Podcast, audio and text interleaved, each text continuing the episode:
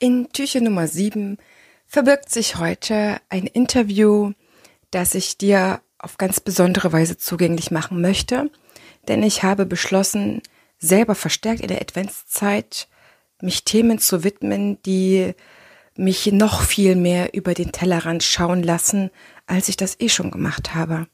Wir kommen nicht weg von Tanzthemen, sondern hin zu Themen, vielleicht ein klein bisschen allgemeinerer Art, aber dennoch uns alle betreffend. Ich habe einen Aufruf in meiner Lieblingscommunity außerhalb der Tanzwelt gestartet, der Feminist Community. Das ist auch gerade der Anlaufpunkt für mich neben der Tanzwelt, der mir Halt gibt. Ich mache dort eine Speaker-Ausbildung und ich habe dort einen Aufruf gestartet, zum ersten Mal auch tatsächlich in der Größenordnung und gefragt, wer von euch Frauen könnte mich zu diesen und diesen und diesen und diesen Themen, die ich jetzt noch nicht verrate, unterstützen und dort sein Know-how reingeben. Und Beate Klöser, die du in diesem Interview sehr, sehr, sehr, sehr, sehr wertschätzen wirst, weil sie unheimlich viele Inspirationen und Anregungen teilt, war eine der ersten und sie hat mir sofort ge gefallen. Ich, ich habe ein paar wie sagt man, äh, Vorbereitungsgespräche geführt, weil ich ja ein Gefühl kriegen musste außerhalb der Tanzwelt, was, was kann unser Thema jetzt ganz konkret sein? Wie ist sie auch? Das fällt mir in der Tanzwelt einfach viel, viel einfacher, da ich dort die meisten mittlerweile kenne, mit denen ich dann sprechen werde, beziehungsweise es immer über Empfehlungen gibt. Und dann schaue ich einfach auf der Homepage, man hat so ein bisschen bei WhatsApp vielleicht hin und her geschrieben, aber dass ich dort so ein richtiges Vorbereitungs- oder Kennenlerngespräch Gespräch mache, das ist eigentlich fast nie der Fall. Und mit Beate habe ich mich erstens sofort verstanden. Uns bei, war beiden klar, in welcher Weise wir uns dem Thema Kommunikation in der Krisenzeit widmen wollen. Und dann hat es tatsächlich noch mehrere Anläufe gebraucht. Es war mir so unendlich peinlich, muss ich ehrlich sagen, weil es einfach vom Zeitplan nicht passen wollte und ich glaube ich auch verschieben musste aus äh, weniger schönen ähm, Gründen, aber sie ist dran geblieben und hat mir wirklich Chance um Chance gegeben. Und ich habe mich immer nur wahnsinnig entschuldigt und dachte so, oh Gott, das ist echt so eine Story, die werde ich auf jeden Fall mal, falls ich irgendjemanden mal im Podcast machen, coache, weitergeben. Ich habe, glaube ich, jetzt schon so mittlerweile fast alles mitgemacht, was man so mitmachen konnte. Und ich bin ihr extrem dankbar, dass sie mich für voll genommen hat, auch wenn ich da und dort in meinem Terminplaner Patzer hatte oder einfach nochmal verschieben musste. Beate selber ist Umsetzungsexpertin und steht für klare Kommunikation. Sie ist Diplompädagogin, Hochschuldozentin, Mentorin und auch Buchautorin und beschäftigt sich seit fast 20 Jahren mit Persönlichkeitsentwicklung und unterstützt Menschen selbstbewusst und selbstbestimmt ihr Leben zu gestalten. Sie hilft Sie gibt auch Coachings ihren Kunden dabei ins Handeln und in die Sichtbarkeit zu bekommen. Und da spielt Kommunikation einfach die Schlüsselrolle. Sie ist leidenschaftliche Trainerin, Speakerin und hat bereits Tausende von Menschen durch ihre Seminare und Trainings und Keynotes erreicht. Du wirst merken, Beate kann auch wahnsinnig gut sprechen. Und bevor sie Trainings in Wirtschaftsunternehmen gegeben hat, war sie überwiegend im sozialen Bereich tätig. Und das wirst du auch in diesem Gespräch deutlich merken. Inzwischen gibt sie eigene öffentliche Seminare und hat ihren Podcast Unlimited Greatness Online. Mit ihrem Great Mentoring Programm hilft sie selbstständigen Coaches, Trainern und Beratern, ihre Ketten zu sprengen, um nachhaltig und erfolgreich ihr eigenes Business aufzubauen und ein erfülltes Leben zu leben. Erfolg durch Umsetzung und klare Kommunikation, das ist ihr Thema. Und Kommunikation ist für mich aus meiner Sicht ein sehr empfindlich gewordenes Thema. Was ich beobachte, was ich selber merke, ist, dass es in den sozialen Medien gang und gäbe geworden ist, sich zu degradieren, unhöflich zu behandeln in Form von Wortfetzen oder Verallgemeinerung, fast schon Beleidigungen. Man streitet sich um das Thema Corona, man setzt sich gar nicht mehr auseinander, fragt auch gar nicht mehr großartig oder ja, viel weniger auf jeden Fall. Warum bist du zu dieser Meinung gekommen? Und ich muss auch sagen, für manche Themen ist einfach Social Media gar nicht gemacht. Und das sind empfindliche Themen. Da sollte man nicht damit hausieren gehen oder wenn man sich eine ernsthafte Auseinandersetzung wünscht, mit jemandem Konkretes in die, in den Austausch, in die Auseinandersetzung gehen. Und ich muss selber sagen, dass ich mittlerweile mit unfassbar vielen Menschen über Facebook verbunden bin. Ich glaube, das sind schon über 2000. Das heißt, ich kenne dort zwar wirklich einen Großteil auch persönlich, aber manche habe ich jetzt einfach in der Krise kennengelernt und dann hat man sich einfach noch mal ein bisschen ja, schriftlich ausgetauscht, aber man kennt doch relativ wenig voneinander. Ich sag mal, über das Profil hinaus hat man ja weniger Kontaktpunkte miteinander gehabt. Beate und ich, wir haben uns auch über Social Media kennengelernt und aber toll ausgetauscht und ich muss sagen, das ist auf jeden Fall eine Frau, die für mich über das Interview hinaus jemand ist, an dem ich mich orientieren kann, mit dem ich in Kontakt bleiben möchte und mit der ich dich in Kontakt bringen möchte, auf diesen Weg, ja, dich mit Kommunikation bewusst auseinanderzusetzen. Das ist für mich der Schlüssel, um in der heutigen Zeit gut zu kommunizieren, wertschätzend miteinander zu sprechen ist, genau hinzuschauen, wie spreche ich denn gerade im wortwörtlichen, also in der Sprache, aber auch im schriftlichen, wie drücke ich mich aus, wohin setze ich meinen Fokus, wohin setze ich meine, meine sprachlichen Punkte und wie setze ich meine eigene Sprache aus, um miteinander jetzt, ja, sich auszutauschen, wertzuschätzen und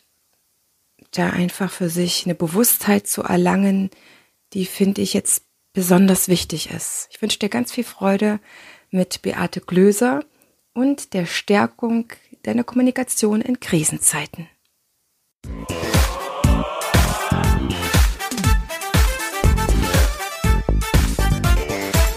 Ich begrüße dich ganz herzlich zu einer neuen Folge hier im Einfach Tanzen Podcast, dem Tanzpodcast für alle neugierigen und selbstsorgenden Tanzschaffenden. Prall gefüllt mit unabhängigem Wissen, ohne dass du selber danach suchen musst. Viel Spaß jetzt damit, deine Tanzbotschafterin.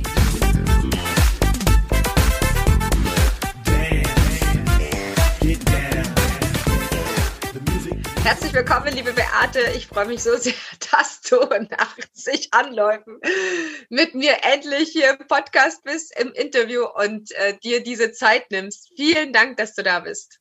Ja, ich freue mich auch. Und da sieht man schon an unserem Beispiel, wie wichtig Kommunikation ist und was alles schieflaufen kann. Absolut. Und ich bin fasziniert, wie wir es trotzdem hingekriegt haben, obwohl so ein paar Sachen jetzt bis zum Schluss noch Zoom boykottiert mich und löscht mir alle Links raus, äh, das hinkriegen. Beate, bist du jemals in deinem Leben ins Tanzen gekommen? Ja. Erzähl. Wie war das? Ich habe jahrelang habe ich mit meinem Mann getanzt. Ich sag mir, nee, vorneweg. Also ich habe ich habe total gerne früher getanzt. Ich, also schon als Jugendliche, so in der Disco und so. Und die, ich dachte nur, ich kann nicht tanzen, weißt du? Und ich bin auch noch sehr groß und ich habe mich immer versteckt, weil ich fand das immer so doof, weil ich immer so aufgefallen bin. Ich ja über, ich bin ja über 1,80 groß. Und für eine Frau 1,84, das war immer für mich ganz schwierig. Also habe ich immer so, weißt du, nur, nur so, so ganz cool, ne, getanzt.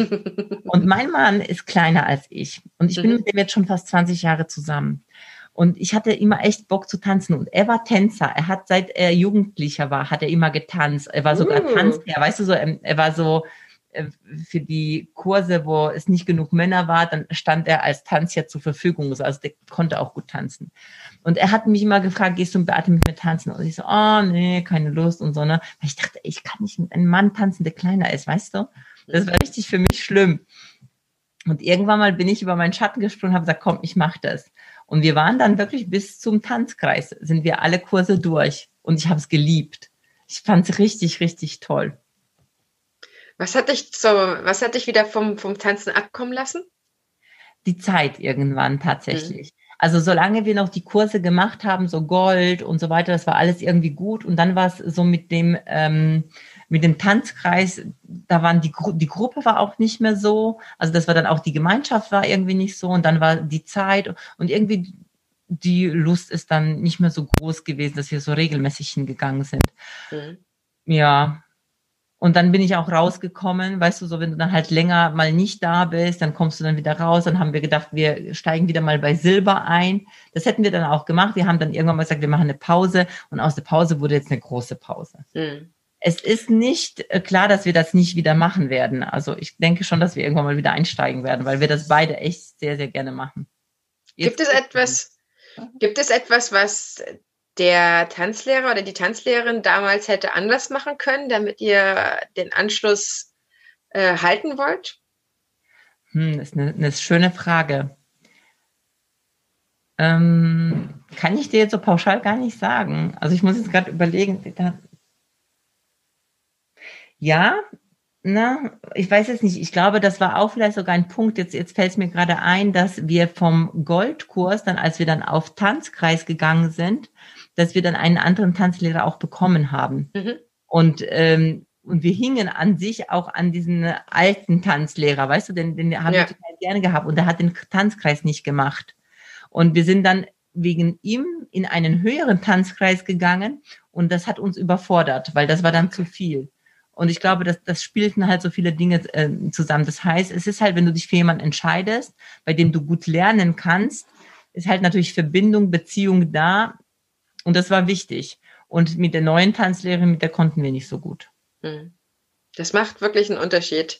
Ja. Mit wem man dann kann und für wen man sich dann entschieden hat. Das ist sehr wahrscheinlich ganz viel Kommunikation dabei. Ja, ja. Und eben dieses, ja, dieses Persönliche natürlich, ne, diese persönliche Ebene, die ist halt wichtig beim Tanzen. Mhm deswegen Kommunikation, ich merke es selber in meinem, in meinem Beruf per se als Tanzlehrerin, als Tanzpädagogin, aber jetzt noch mal mehr. Mein Gefühl sagt mir, Heidemarie, du musst auf deine Worte achten, aber nicht nur hinsichtlich, was meine private und meine politische Meinung anscheinend zu sein hat gerade oder was ich mir da erlaube zu sagen, sondern wie man mit den Menschen ist. Es ist alles sehr, ähm, sehr, sehr brodelnd von der Kommunikation her, wenn ich in die Social Media Medias reinschaue. Ich habe auch schon brodelndes äh, am eigenen Leib erspürt, ähm, wenn ich unterwegs bin, in, im Bus oder in der Bahn. Ich habe tatsächlich Leute erlebt, die mich angeschrien haben und ausgerastet sind, nur weil ich jetzt ein Visier trage aus medizinischen Gründen, weil die so in Panik sind und ich merke, dass es sehr, sehr wichtig ist, dass wir auf unsere Worte achten. Mhm definitiv.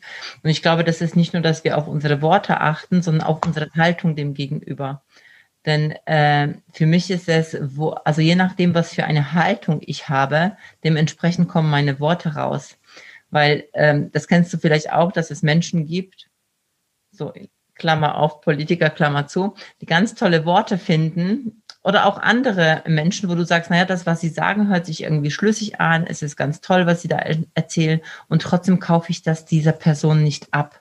Mhm. Und es ist äh, genau der Punkt, dass Kommunikation, das, was wir nach außen, äh, was wir hören, was wir sehen, ja, das ist zwar das Sichtbare an der Oberfläche, aber das, was wir als Haltung mit reinbringen, unsere Persönlichkeit, unsere Werte, das, was uns wirklich ausmacht, ist das, was in der Kommunikation sichtbar ist. Und das ist das, was ähm, auch am prägnantesten auch sich beim anderen im Gehirn oder überhaupt äh, bei mir wirklich, also was fest bleibt. Mhm.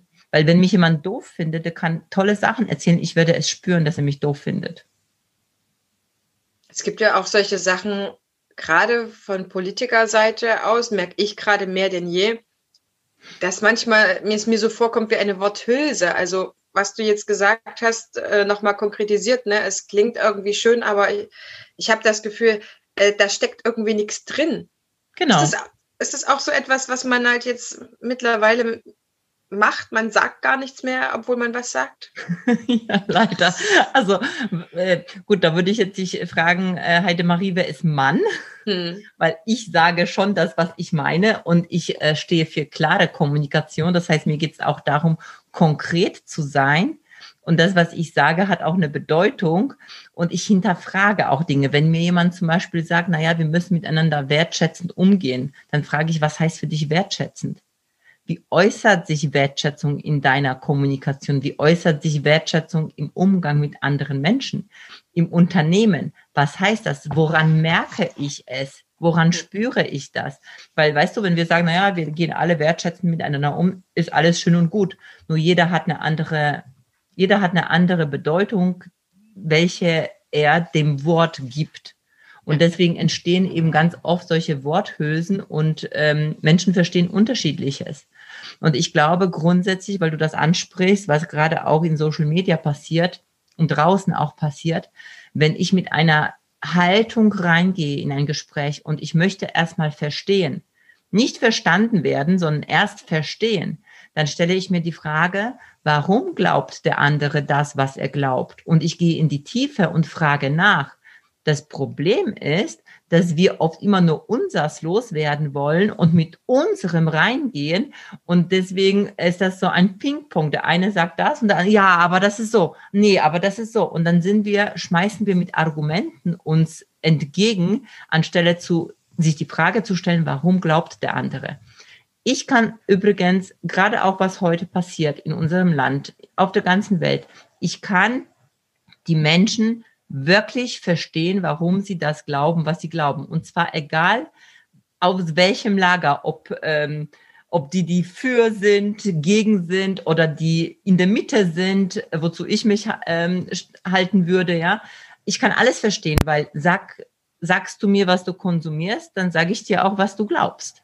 Ja. Und das kommunizierst du nach außen. Und ich glaube, die Kunst liegt darin, ein Stück von meiner eigenen Meinung zurückzutreten und einzutauchen in die Welt des anderen. Und das machen die wenigsten, leider. Mhm.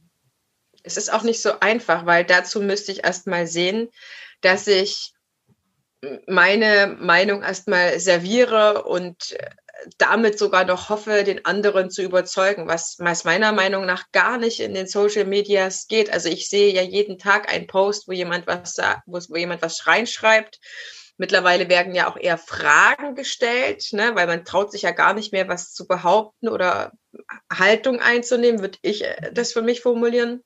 Und dazu zu stehen, fragt man lieber und dann wird auch ein bisschen diskutiert, aber im Wesentlichen geht es doch dann wieder für, für, für die Mehrzahl darum, sich mit Argumenten einfach abzuwatschen. Und das finde ich einfach nicht nicht hilfreich, wenn man miteinander in einen echten Dialog einsteigen will. Aber ich weiß gar nicht, ob so viele Leute das möchten. Weil, die, weil wir aufgewachsen sind in, dem, in der Bewertungsskala richtig und falsch. Okay. Recht haben, nicht Recht haben. Und äh, das ist so wo ich würde sagen, schon die meisten Menschen sich auf dieser Welle befinden. Ne? Also ich habe Recht, du hast Unrecht. Was dabei vergessen wird, ist, dass wenn ich Recht haben will in einem Gespräch, dass ich automatisch den anderen ins Unrecht setze. Hm. Und als mir das klar geworden ist, dass es gar nicht darum geht, den anderen ins Unrecht zu setzen, ich war relativ wortgewandt schon immer und habe sehr, sehr oft gerne gesprochen. Und ich war auch ich habe zu den Menschen gezählt, die auf jeden Fall immer Recht haben wollten und immer das letzte Wort.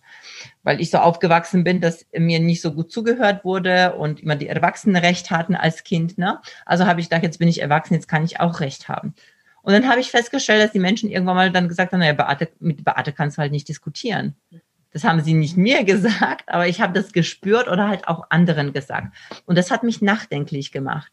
Weil von der Haltung her dachte ich so, ich will doch an sich mit den Menschen ins Gespräch gehen. Und das heißt, wenn das Ziel natürlich im Gespräch ist, ich will den anderen überzeugen, dann geht das auf dieser Schiene, die wir gerade besprochen haben, Argument gegen Argument. Wenn du aber auf diese Haltung gehst, ich will dich verstehen und ich frage mal nach, warum du so glaubst und ich verstehe, warum du so denkst, wie du denkst, dann muss ich ja gar nicht die Meinung annehmen. Ich kann sie ja auch stehen lassen mit dem Verständnis dafür, dass du so glaubst. Ich, ist doch okay, behalt doch deine Meinung. Ich nehme sie dir doch nicht weg. Genauso wie mir nicht unbedingt jemand meine Meinung wegnehmen muss.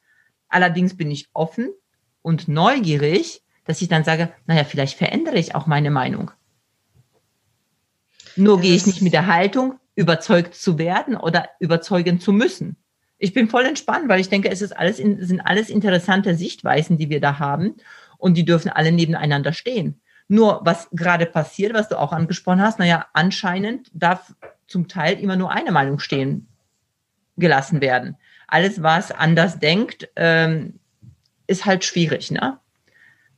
Ja, und an der Stelle tut mir das sehr, sehr weh, weil ich, ich ähm, bin davon überzeugt immer noch, dass wir eine Demokratie haben. Aber an der Stelle, wo ausgerechnet bei diesem Thema, und ich finde, da darf man bei keinem Thema eine Ausnahme machen, müssen Meinungen nebeneinander stehen dürfen. Ja, also das ist ja das, was wir uns selber ins Programm gemeißelt haben für, für diesen, für diesen Staat, für, für den gesellschaftlichen Umgang. Finde ich es wirklich, un also das ist das, was ich nicht ertragen kann, ja. Nicht, dass so viele Meinungen sind und ich manche, äh, ich kann die nachvollziehen. Ich muss die Meinung nicht teilen, das ist für mich in Ordnung. Ich sage manchmal so, ich bin ein bisschen, bisschen, bisschen Schweiz irgendwie, ja. Ich kann alle verstehen. Ich habe trotzdem meine Meinung zu verschiedenen Sachen, weil ich eben auch durch, durch äh, Lesen und Hören und so weiter zu verschiedenen Schlussfolgerungen gekommen bin für mich. Aber mir tut das weh, dass man einfach nicht mal mehr aktuell seine Meinung äh, nebeneinander, Meinungen nebeneinander stehen lassen kann.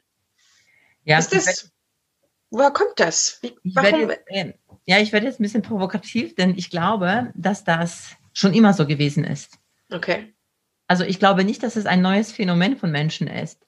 Nur bei dieser, äh, bei dieser Thematik, wir haben jetzt halt November 2020, Corona und so weiter, also eine Ausnahmesituation, ähm, da äh, jeder spricht drüber, jeden Tag bekommst du Nachrichten darüber. Das heißt, es ist ein Thema, wo du dich nicht davon, also du kannst nicht sagen, geht mich nichts an, weil du bist auf jeden Fall in deinem Leben eingeschränkt und ähm, du wirst einfach in deinem Leben, du spürst einfach dieses Thema. Ja, das kannst du nicht sagen, ah ja, ich nehme mich mal da raus. Und ich glaube, dass es kein neues Phänomen ist, dass wir andere Meinungen nicht stehen lassen, sondern dass es halt gang und gäbe, dass es so ist. Je nachdem, wie wichtig dir ein Thema ist, wie stark deine Werte, deine eigenen Werte verletzt sind, desto mehr können Menschen ähm, eine Meinung stehen lassen oder eben nicht. Weil ich, ich gebe dir jetzt ein Beispiel. Also jetzt werde ich provokativ und vielleicht finden das Leute doof. Ist, ist für mich okay, ja, aber das ist, das zeigt genau den Punkt, weil wir können dann sagen, ah, aber an dieser Stelle, das ist was anderes. Weiß ich nicht, ob das was anderes ist. Jetzt zum Beispiel, ich bin ja, ich komme selbst aus Polen und bin sehr ähm, offen und äh, gegen unterschiedlichste Kulturen. So, und es gibt Menschen auf diesem Planeten, die sind äh, sehr rechts und sind gegen Ausländer. Okay? So, jetzt diskutiere mit jemandem, der ähm, sagt, Ausländer raus. Wirst du wahrscheinlich eine andere Meinung haben. Ja, ich weiß nicht, ob man da auch diskutieren kann. Siehst du? Und genau, genau das meinte ich. Genau an diesem Punkt äh, kommen wir, kann man da diskutieren. Ähm, also egal mit wem du wahrscheinlich, also wenn jemand so wirklich sehr stark seine Meinung vertritt, ich weiß nicht, ob er dann so offen ist, ja. überhaupt eine andere Meinung zu öffnen. Aber die Frage ist auch zuerst, bin ich überhaupt so offen, dass ich anfange, in die Welt von dem anderen so einzutauchen, dass ich auch verstehe, warum er diese Meinung vertritt. Weil ich sage, erst verstehen, dann verstanden werden. Das kommt von Stephen Akavi, habe ich mal gelesen, sieben Wege zur Effektivität. Ich liebe diesen, diesen Satz, habe ich mir als Grundsatz genommen. Und wir sagen immer, naja, der andere, der ist ja nicht offen. Nur die Frage ist, bin ich offen, mich mit so jemandem zu unterhalten, weil es so gegen meine Werte geht? Mhm. Und ähm, dann, bis dahin konntest du ja diesem Thema vielleicht auch aus dem Weg gehen, weißt du, weil du vielleicht so jemanden gar nicht getroffen hast und so, ach, und wenn du jemanden getroffen hast, mit dir spreche ich nicht. Und jetzt haben wir ein Thema, was halt global alle interessiert. Ja. Und du, praktisch jeder hat eine Meinung dazu ob du willst oder nicht, du hast einfach eine Meinung dazu, weil es dich halt betrifft. So, und deswegen kommt genau der Punkt, ähm, dass eben die Meinungen nicht stehen gelassen werden können, beziehungsweise dass wir nicht miteinander in die Diskussion gehen. Aber am liebsten würden wir genauso sagen wie jetzt bei einem Nazi, sagt, nö, mit dir rede ich nicht, du hast eine andere Meinung. Und das passiert, ne, dass wir gegeneinander gehen. Mhm. Es ist zwar ein, äh, ein hartes Beispiel, ich glaube nur, dass es genau das Gleiche ist.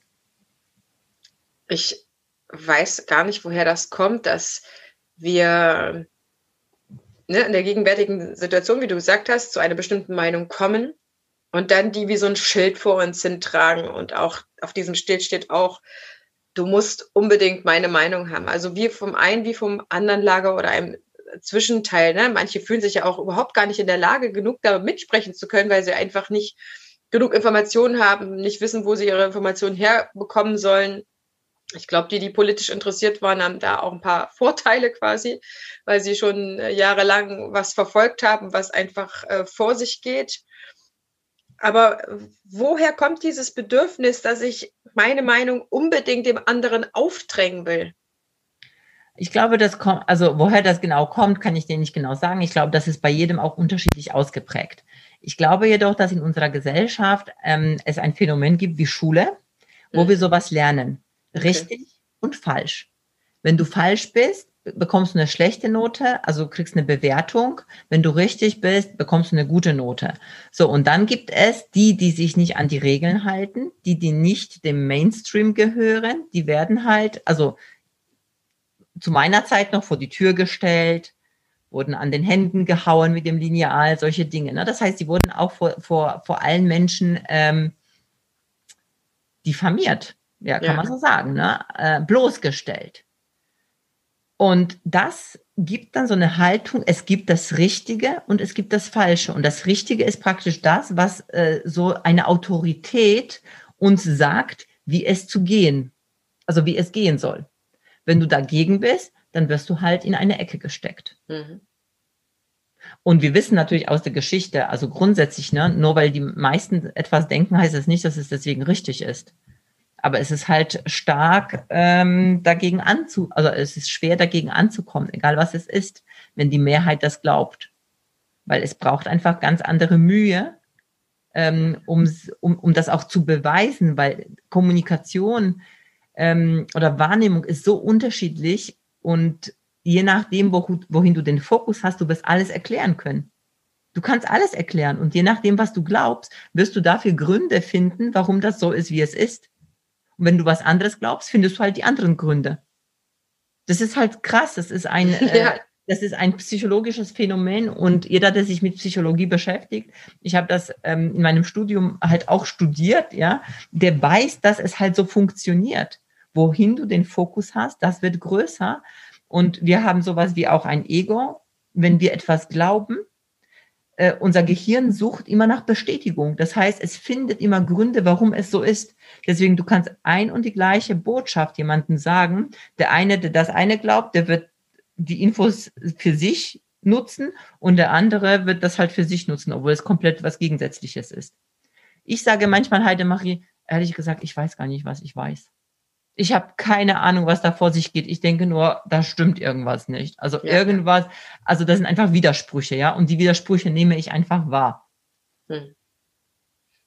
Also für mich ist ähm, ein, ein, diese Tatsache, dass ähm, man sich mit seiner aktuellen Meinung irren könnte, egal wer, egal was man gerade der Meinung ist oder glaubt, ich, ich bin auch tatsächlich zu dem Schluss gekommen, dass viel auch gerade mit Glauben zu tun hat und weniger mit Wissen. Ähm, ich bin jemand, der sehr gerne nachfragt und dann frage ich halt, woher weißt du das? Und wenn ich dann merke, da kommt nichts, dann merke ich, okay, der glaubt etwas. Ja, dann bin ich in einer Art Kirche, da glaube ich Dinge. Und alleine äh, in, in, in, in meiner Rechnung oder in meiner Meinung oder meiner Haltung gerade mit einzubeziehen als Variable, dass all das, was ich gerade annehme, der Meinung bin, weiß glaube, dass das auch falsch sein könnte, nämlich in zwei, drei Jahren. Und das lässt mich demütig sein. Das lässt mich meine Meinung mir bilden. Ich hausiere damit nicht. Ich, ich schlage damit niemanden quasi um die Ohren oder vor den Kopf, sondern das ist das, was gerade mein Stand ist, mein Wissensstand, ja, oder die Wissenschaft hat immer nur einen bestimmten Stand und ändert sich eh immer. Ich meine, Galileo, der war ja auch quasi zu seinen Zeiten eine Verschwörungstheoretiker und Jesus haben sie auch ans Kreuz genagelt, der böse Mensch, ja, der von Liebe sprach, was ja damals auch überhaupt nicht äh, zeitgemäß war, so dass ich mir sage, okay, also die Geschichte hat es uns schon bewiesen, Nürnberger Prozesse und so weiter. Ich muss mit einberechnen, ja, die Demut haben, dass das, was ich gerade zu den Schlüssen, zu denen ich komme, dass die auch falsch sein könnten. Und deswegen muss ich achtsam sein und den anderen ihre Meinung zugestehen, weil vielleicht sind es dies Jahr am Ende, die sich nicht geirrt haben, sondern ich.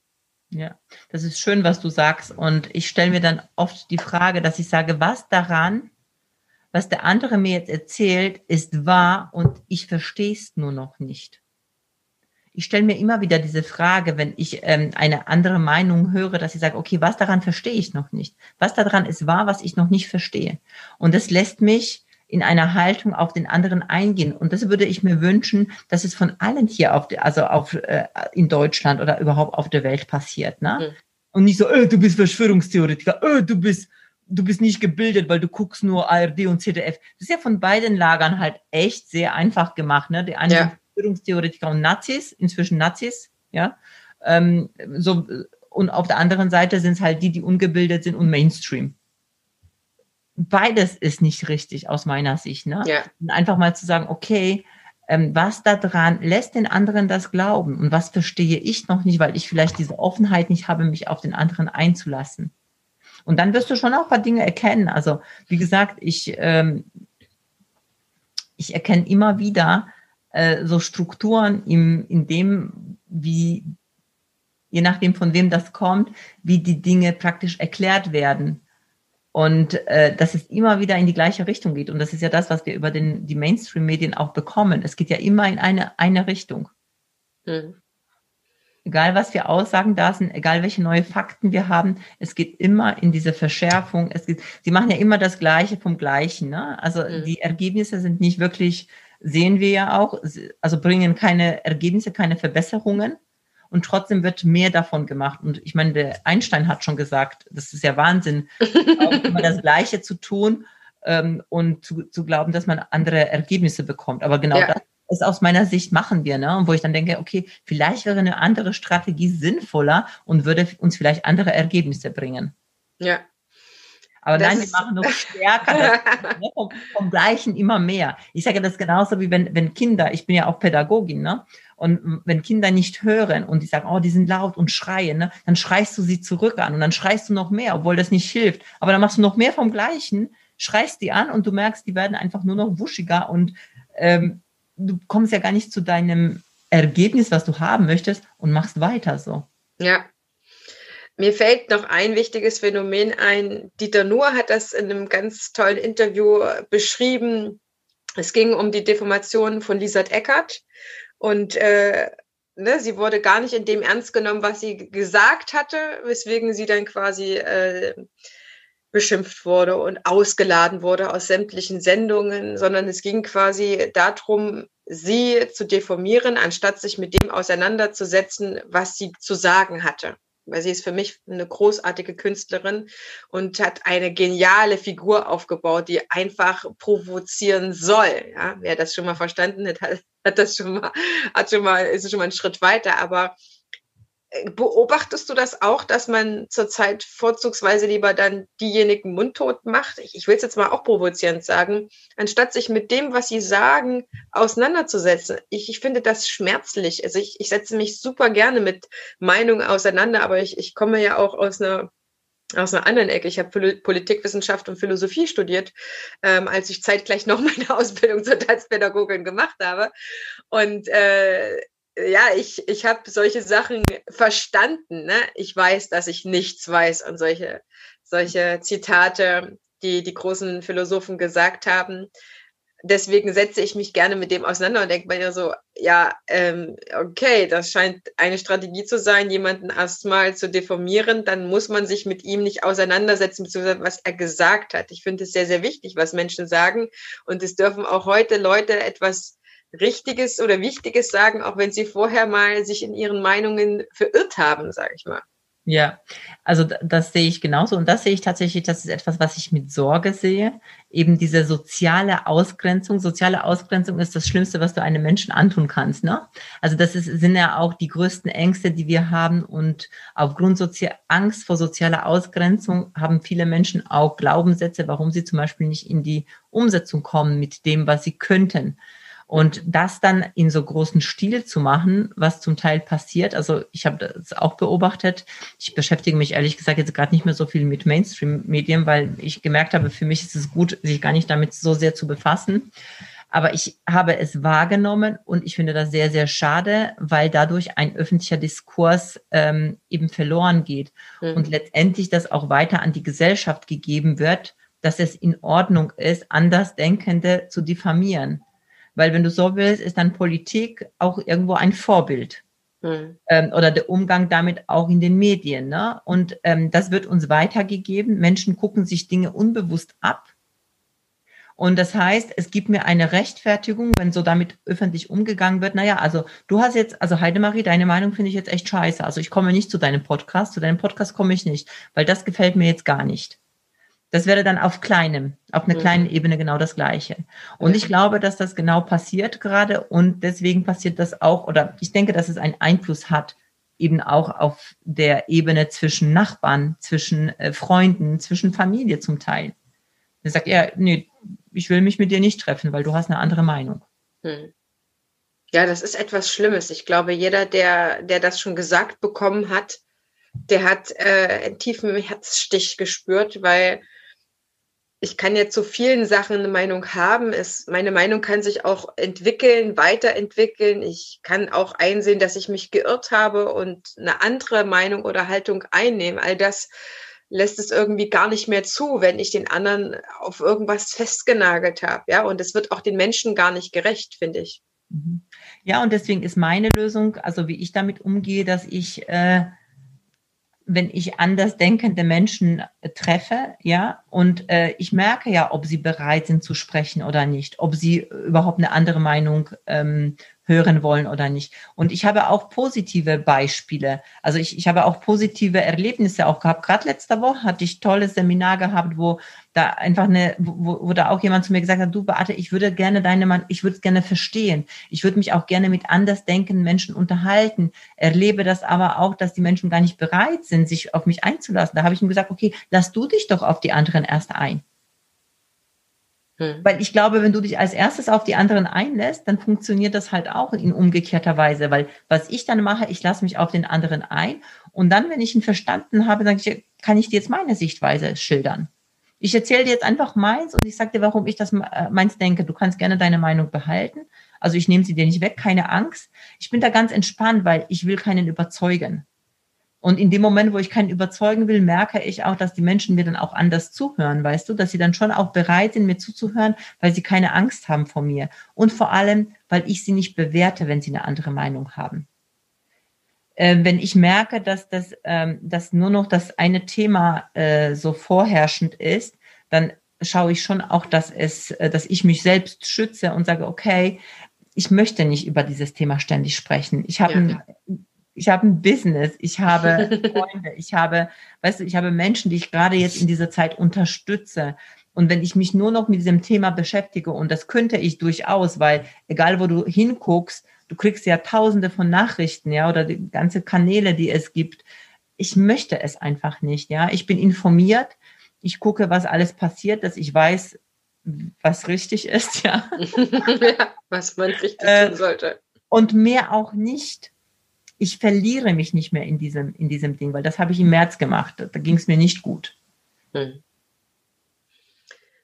Was mir dazu einfällt, ist, wenn ich jetzt diese, jemand denkt etwas anderes als ich. Also ich finde auch andersdenkend ist schon wieder wie sowas wie andere Hautfarbe oder so, aber mhm. jemand denkt einfach nur etwas anderes als ich. Ich will es mal lieber so formulieren.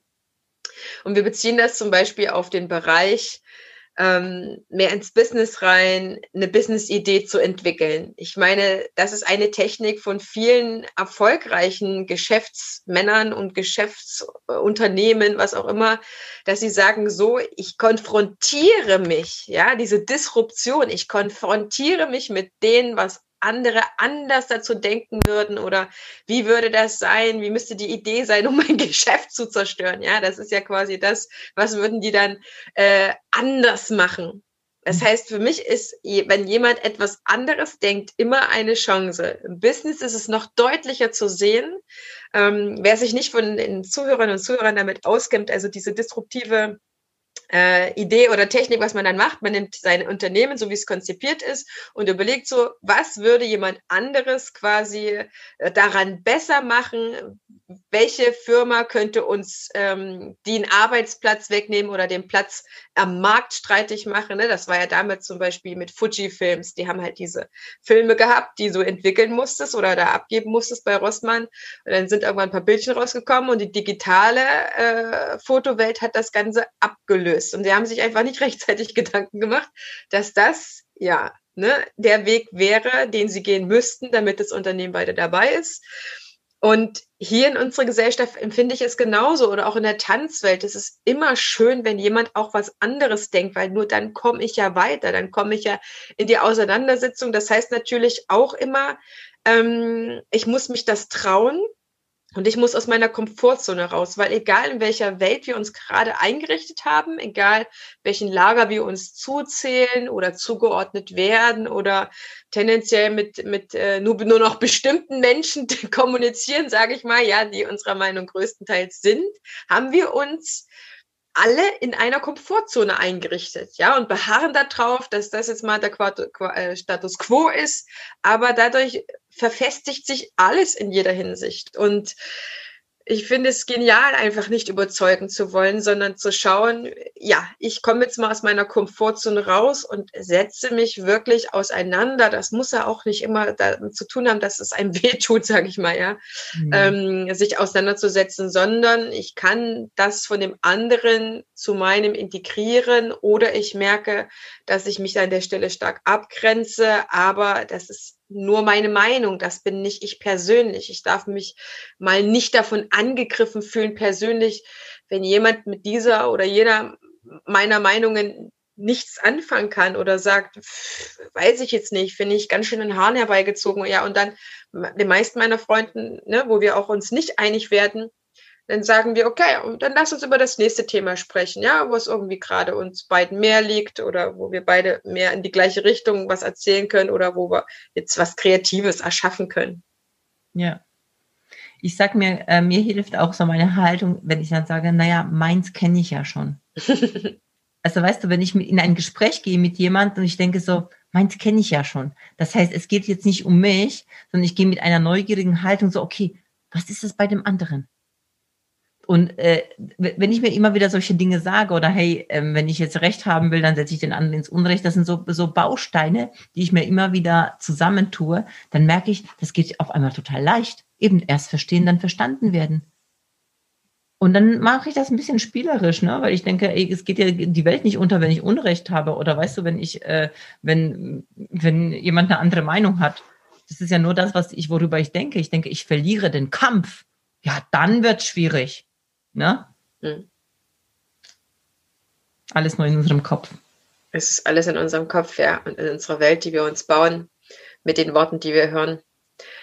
Bert, ich danke dir ganz sehr. Die Folge ist so gehaltvoll, ist auch sehr, sehr schön knackig auf den Punkt geworden. Alle Infos zu dir, wie man dich findet, gibt es in unseren Show Notes. Wer dort reinklicken möchte, mit dir arbeiten möchte, vielleicht auch, findet sofort den Kontakt ich danke dir ganz sehr und, und bitte dich jetzt einfach um so ein, ja, so ein, so ein, so ein vielleicht so ein kleines i-Tüpfelchen zum Ende hin nochmal direkt für unsere Zuhörerinnen, unsere Zuhörer, die ja in einem Arbeitsmodus sind, der jetzt an den Rand der Gesellschaft oder des Arbeitsmarktes gedrückt wurde. Ne? Wir kämpfen jetzt alle vor der Kamera oder viele. Es gibt auch welche, die schon in Depression verfallen sind oder die ihr Business verloren haben, aus ihrer Sicht und aus unserer Sicht natürlich auch unverschuldet. Also ein, ein Markt, der, glaube ich, ja, mit Kommunikation viel machen kann, weil er natürlich seinen Kunden gerade irgendwie bei Laune halten will, aber vielleicht auch etwas Motivierendes gut gebrauchen kann, aus dem man schöpfen kann. Mhm. Also ich bin ein Fan von Fokus. Und das heißt, ähm, fokussier dich auf das, wo du Einfluss nehmen kannst und nicht auf das, wo du keinen Einfluss nehmen kannst. Denn es gibt immer noch viele Dinge, die du machen kannst, die jeder. Und wenn wir natürlich dem nachweinen, was halt gerade nicht mehr ist und was nicht möglich ist, dann lässt es uns auf eine bestimmte Art und Weise fühlen und denken und dann kommen wir nicht in unsere Kraft. Und wenn du dir den Fokus endest und sagst, okay, was ist jetzt mehr möglich, als es vorher möglich war? Was kann ich jetzt mehr tun und vielleicht auch andere Stärken von mir hervorholen, was ich vorher nicht konnte, weil ich die Zeit dafür nicht hatte? Und wenn du dein Gehirn praktisch ähm, in eine andere Richtung lenkst, ihm andere Fragen stellst, dann wird es auch die passenden Antworten finden.